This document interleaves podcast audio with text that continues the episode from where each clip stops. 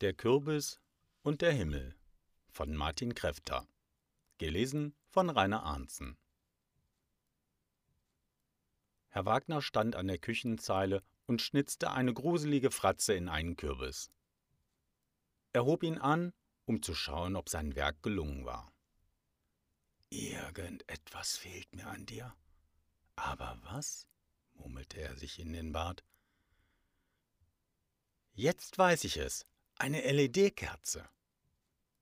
Er stellte den Kürbis wieder auf die Ablage und ging zu einem Schrank, aus dem er eine Kerze nahm.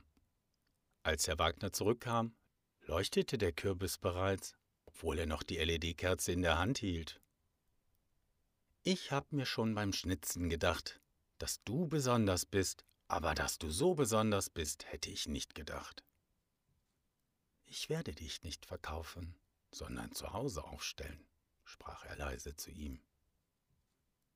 Plötzlich klingelte es an der Tür und Herr Wagner zuckte zusammen.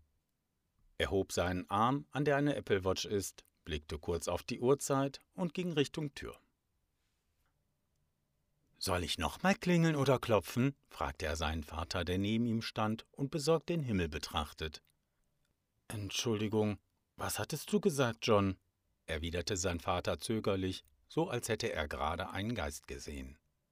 John wollte gerade noch einmal klopfen, als die Tür aufging und ein altes, müdes Gesicht in der dunklen Öffnung erschien.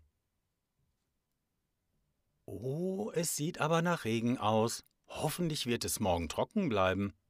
Das wäre für die Kinder ziemlich ärgerlich, oder? sagte das alte und müde Gesicht. Sven schaute seinen Sohn an, dann wieder in den Himmel und nickte schließlich dem Gesicht zu.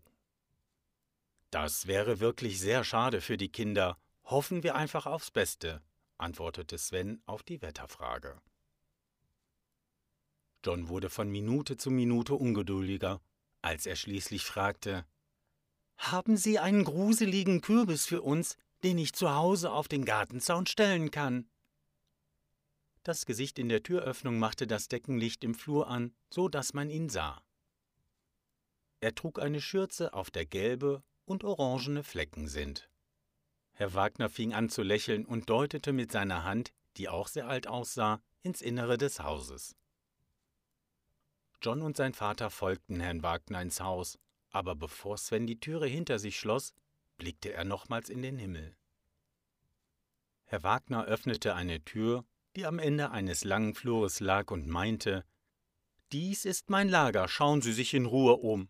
Ich komme in einigen Minuten wieder zurück. Als John eintrat, fingen seine Augen an zu leuchten und ging mit schnellen Schritten auf eine Ablage zu, auf der ein Kürbis stand, der hell orange leuchtete. Der Kürbisverkäufer sah, dass John ausgerechnet den besonderen Kürbis anstarrte. Leider ist dieser Kürbis nicht zu kaufen. Er ist ein besonderes Meisterwerk von mir, den ich auch noch nicht fertiggestellt habe, sagte Herr Wagner mit Stolz und ein wenig Traurigkeit in der Stimme. Der Junge drehte sich zu seinem Vater um und blickte ihn flehend an. Der Blick schien zu sagen, dass er nur diesen besonderen Kürbis haben möchte und keinen anderen. Sven seufzte tief und schaute wiederum Herrn Wagner ins Gesicht. Dieser nickte schließlich und sah mit einer so traurigen Miene zu seinem Meisterwerk, dass Sven ihm ein Versprechen gab. Als sie vor der Tür standen, blickte Herr Wagner erst Sven an, danach den Kürbis und dann in den Himmel. Ich glaube, es wird nicht über Halloween regnen.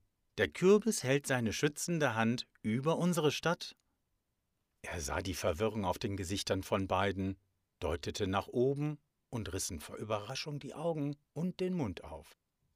Denn der Himmel ist nicht mehr blau, sondern orange, wie ein Kürbis. Sven nahm die dargebotene Hand von Herrn Wagner und schüttelte diese kurz, bevor er seine Hand wieder zurückzog und auf den Kürbis zeigte. Sie blickten alle neugierig auf den Kürbis und sahen schließlich die Gravur, die rhythmisch blinkte.